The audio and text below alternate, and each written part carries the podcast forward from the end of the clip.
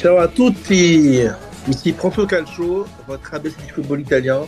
Aujourd'hui, on va faire un petit focus sur l'AC avec notre super euh, Nicolas Wagner. Salut Nico, comment ça va? Ciao à tutti, bonjour Antoine, ça va très bien et toi? Ça va, il fait froid ici, hein. il fait froid euh, dans cette région parisienne, mais je pense que toi aussi, euh, du côté de la Normandie, tu dois pas avoir très chaud en ce moment. Ah, Il fait très très froid et je travaille cette nuit et ça risque d'être compliqué. On va essayer de réchauffer un peu tout le monde avec euh, notre super championnat de série C. Comme vous le savez, on prend au calcio, c'est l'ABC du football italien. On parle de la A, on parle de la B avec Kiki notamment, et on parle aussi de l'AC tous les deux. On va faire un petit point mensuel comme d'habitude, avec toujours un petit tour de l'AC et après un petit focus sur un club. C'est quel club aujourd'hui, Nicolas? On partira à Pescara. Génial, histoire de mettre un peu de soleil dans cette euh, grisaille et dans ce froid. Exactement. D'abord, on va faire un, un petit tour de l'AC du coup. Je vais commencer euh, à dire un petit peu comment ça se passe. Dans le, alors l'AC, je vous rappelle, trois groupes de 20 équipes. D'ailleurs, je fais un petit aparté. On fera sûrement un petit, euh, un petit débat avec Cédric et avec euh, Raphaël la semaine prochaine parce qu'il y a peut-être une réforme de la Ligue qui va se faire. On en parlera, peut-être qu'on passera à 18 clubs. Dans le sujet, mais on en parlera avec Cédric et avec Raphaël la semaine prochaine. Alors, du coup, le groupe A, on a toujours euh, Mantova qui est toujours sur sa série de victoires. On est quand même à 5 victoires sur 5 derniers matchs, largement leader. Suivi par Padoue. Et on a toujours en, en queue de peloton Alexandria avec toujours des défaites. Avec dans le groupe B, on a toujours Cesena qui est Cesena aussi, hein, c'est un grand club de grand club, de Serie A, qui pareil sur 4 victoires et un nul sur 5 derniers matchs, toujours premier leader avec Torres qui est suit derrière. Et après, bon, vous savez, le groupe C qui est le groupe un peu qui fiche mon petit cœur sensible sicilien avec Catane, qui d'ailleurs est sur une très mauvaise série. On a toujours la Juve qui est première et euh, Casert qui est toujours euh, deuxième. Et on a toujours euh, Monterosi qui est bon dernier avec 11 points. Donc ça a, un peu bougé dans l'entre entre nous. hein. On l'a vu Nico euh, dernièrement, mais sinon c'est toujours assez, euh, fidèle aux, dernières semaines. On a toujours aussi la Juve 23 qui est toujours dans le ventre mou, qui est 14e dans le groupe B, mais sinon c'est euh, pas toujours, ça n'a pas beaucoup bougé. Et du coup, je vais profiter pour faire le petit, la petite passerelle avec Pescara qui est cinquième du groupe B, qui est sur trois matchs sans victoire. Du coup, Nico, est-ce que tu peux nous parler un peu de Pescara, un peu de son histoire rapidement? Avant de parler de son histoire, on va, on va faire un petit point juste sur la, sur la saison en cours hein, avec Pescara. Ouais, tu l'as dit, euh, ils sont cinquième du groupe B avec 32 points. Ils ont déjà euh, 17 points de retard sur Cesena et 15 sur Torres. Donc, euh, autant vous dire que pour la montée directe, euh, c'est mort. Euh, mais bon, c'est comme toutes les équipes de, de Zeman, hein, euh, ils jouent dans un 4-3-3 assez offensif avec la deuxième meilleure attaque du groupe. Donc ça donne des matchs, euh, par exemple, comme contre Olbia où ils ont gagné 4-0 ou en déplacement à Pontedera où ils ont gagné 5-0. Mais par contre, ça prend aussi beaucoup de buts à l'image de leur dernier match contre euh, la Juve Next Gen où euh, ça a donné une défaite 4 à 3. Alors pour illustrer aussi euh, encore ce petit fait sur les, qualités offensives de l'équipe, hein, il y a eu 6 de leurs 9 victoires où il y a eu 3 buts ou plus d'inscrits dans les matchs. Et on retrouve un, couple de meilleurs buteurs avec Luigi Cupone et l'Estonien Georgi Tunjov qui ont tous les deux 7 buts. D'ailleurs, comme, tu, comme on en profite aussi, on avait fait le, le numéro 2 euh, sur Foggia, on avait déjà parlé de Zeman. Donc là, Zeman, euh, comme tu disais, est revenu à Pescara. Et c'est ça qui est, qui est toujours un peu indicatif des équipes de Zeman. C'est comme tu dis, deuxième meilleure attaque, mais euh, 15e meilleure défense. Avec euh, Exactement. 25 buts encaissés. Donc, comme tu dis, c'est toujours assez spectaculaire et assez euh, déséquilibré pour Pescara. Après, l'avantage, c'est que quand on regarde des matchs avec euh, les équipes de Zeman, on s'ennuie rarement. C'est sûr. Ça- ça- D'ailleurs, on rappelle aussi rapidement euh, pour nos auditeurs que en Série C, c'est les huit premières équipes qui vont en playoff. Oui, exactement. Et après, euh, plus on est bien classé, mieux c'est, et plus on a de chance éventuellement de, de, de, de pouvoir euh, être promu via les playoffs. Mais c'est quand même les playoffs en série C, c'est quand même un, marathon. C'est un marathon parce que, comme tu dis, mieux t'es classé dans la saison régulière, ça donne des avantages. Par exemple, en cas de match nul, c'est la personne, c'est l'équipe qui a eu la, la- le meilleur classement dans la saison régulière qui passera. Donc, on, Exactement. Et l'avantage du terrain aussi, les équipes mieux classées euh, reçoivent euh, sur les matchs euh, retour en général. exact. Et donc, c'est pour faire un petit rappel parce que c'est quand même assez particulier la, la série C dans- par rapport au championnat européen. D'ailleurs, Pescara, qu'on appelle le Delphine, le dauphin, et qui a des couleurs particulières. Oui, c'est des couleurs euh, en- en- qui représentent euh, le, le- le bleu représente la, la mer et euh, parce que Pescara est quand même euh, une ville côtière euh, située sur euh, l'Adriatique, sur le, le- le- à peu près le, le centre-est de, de l'Italie. Et, euh, et le blanc aussi pour une raison particulière, c'est que c'est le blanc de, de la neige des montagnes puisque Pescara est, est- a aussi euh, un peu comme comme Nice en France la particularité d'être tourné entre entre la mer et, les- et la montagne. Mm. Avec notamment Pescara qui a eu un, sa première montée en, en, en B41 qui avait un, joueur particulier.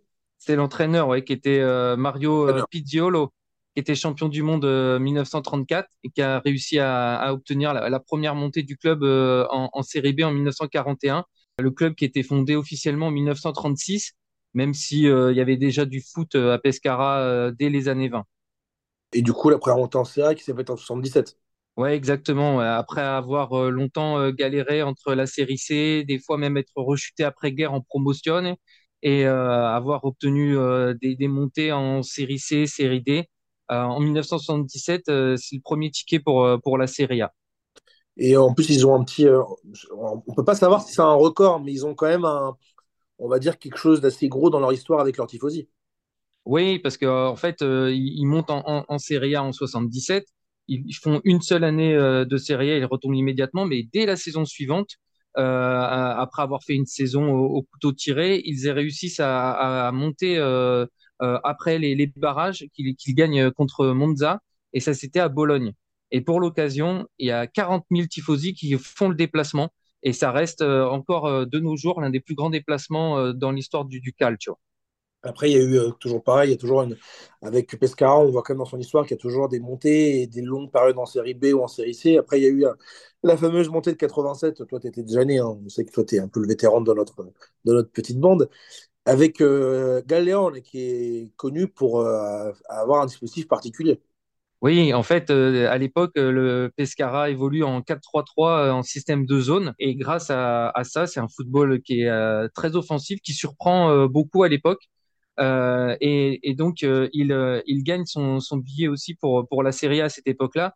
Et en fait, l'équipe s'attire les, bonnes grâces des suiveurs, puisque on, enfin, on, nomme le, football pratiqué par, par Galéon et son équipe à cette époque-là comme le Calcio Champagne. C'était, on va dire, un peu à l'image d'un Zeman, c'est qu'il y a eu de clubs de province, comme dans l'Italie, qui ont, marqué de leurs empreintes ces petits clubs et surtout qui ont eu le temps et la, possibilité de le faire. Et en plus, il y a eu euh, Rebonato qui a été, euh, je crois, meilleur buteur avec 21 buts. Ouais, cette année-là, et sans marquer aucun penalty, euh, ils font le plus grand nombre de victoires, la meilleure attaque. Donc, en fait, on voit un peu à l'instar de Zeman, comme tu dis, le, j'allais dire le paragone et la, comparaison est, totalement euh, juste puisque c'est un peu le même genre d'entraîneur. Hein. Et en plus, tu as vu, 21 buts sans penalty, donc ça ne devait pas être un intériste. Alors, on parle de 21 buts, avec le retour en B aussi. Il y a un joueur bien en Serie A, c'était Emmanuel Ocalayo qui, qui, avait aussi mis 21 buts en 2004. Exactement. Qui a, marqué la Serie A aussi par la suite. C'est ça, exactement. En fait, cette année-là, c'est particulier parce qu'il remonte en B malgré les 21 buts de Calaio, ils, ils, descendent en C, mais ils sont repêchés euh, parce que à l'époque, euh, notamment le Napoli ne peut pas s'inscrire en série B. Donc du coup, ils, voilà, ils n'arrivent pas à s'inscrire, euh, ils n'ont pas le, les, sous pour pour acheter la, leur place en, en, série B parce que je sais que il faut avoir un, un, certain nombre de, de, de comment dire de de budget pour pouvoir avoir... il faut un taux d'endettement et il faut des, vous savez, c'est des sociétés, les, les, clubs, il faut avoir un bilan, euh, un taux d'endettement et un budget euh, pour pouvoir s'inscrire, évidemment, au championnat.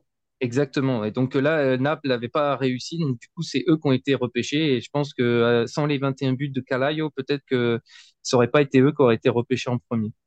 Il y a ça. Et en plus, après, c'est pour faire la, le petit, pas encore un petit passage avec le Napoli, c'est là qu'après, De La Laurentiis s'achète le club et, et on a fait, on a fait ce qui est devenu Napoli dans les années un peu plus modernes. En 2007, on a la faillite et la refondation. Et après, tiens, qui voilà? Zeman. 2012. Ouais, le technicien euh, tchèque qui euh, remplace euh, Eusebio Di Francesco, qui avait fait du bon travail à Pescara. Et, mais bon, le, Bohème arrive à Pescara et là, c'est une saison assez incroyable, même si au, cours de la saison, il y a eu une période un peu de, disette après la, phase allée.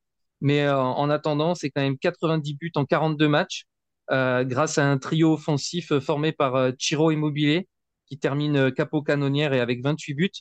Un certain Lorenzo Insigne, qui marquera quand même 18 buts cette saison. Et Marco Sansovini, 16 buts. Et on n'oublie pas le, le, formé au club, le natif de, de l'étape, Marco Verratti.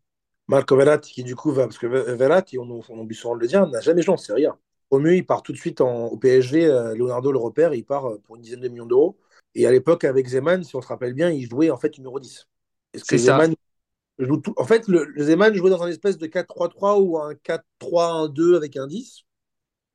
Ou un diamant, un, ce qu'on appelle un, diamant. Ou un, un rombo, comme on dit en italien.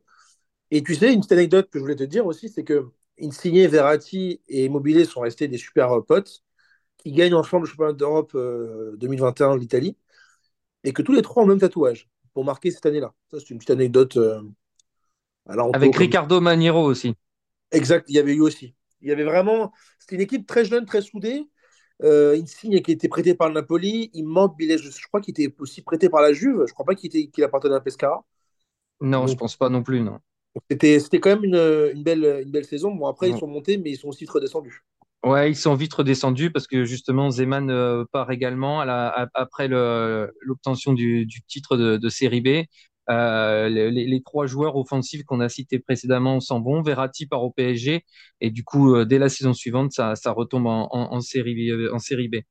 Et donc voilà, depuis 2021, Pescara est en, est en série C. Comme on a dit, là, ils sont, ils sont cinquième du, groupe B de, de série C. On espère, on espère pour eux une montée parce que c'est quand même comme on aime le faire dans notre petit, euh, notre petit numéro mensuel euh, sur la série C. C'est quand même un, je dirais pas un monument du football italien, mais euh, c'est un club particulier. En plus, on est aussi, nous aussi, à cœur, quand on parle dans ce podcast, de ce podcast, pardon, d'avoir des clubs qui représentent toutes les régions. Parce qu'en effet, à part Pescara, dans les Abruzzes, il n'y a pas beaucoup de clubs.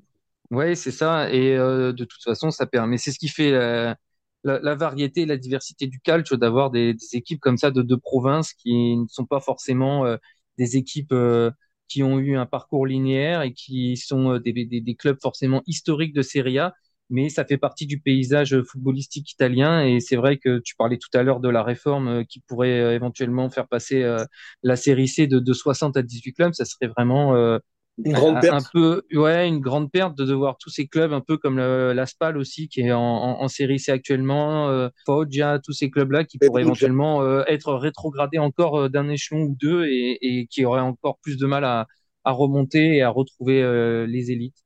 Exactement. Bon, bah Nicolas, merci, merci pour ce, numéro sur la série C sur Pescara et, et on espère euh, se refaire un bon numéro le mois prochain. On espère aussi euh, que, vous, que vous nous écouterez, que vous écouterez aussi euh, notre débrief de la série A, le numéro aussi sur la série B notre petit focus sur la Roma qu'on a fait avec Stéphane Audi. Je vous invite tous à écouter. C'est super intéressant, comme tout ce qu'on fait évidemment. Et je te dis à bientôt, Nicolas. Ben, à bientôt et on se retrouve lundi pour le débrief de la journée de série A. Ciao à tutti. ciao. ciao. à tutti.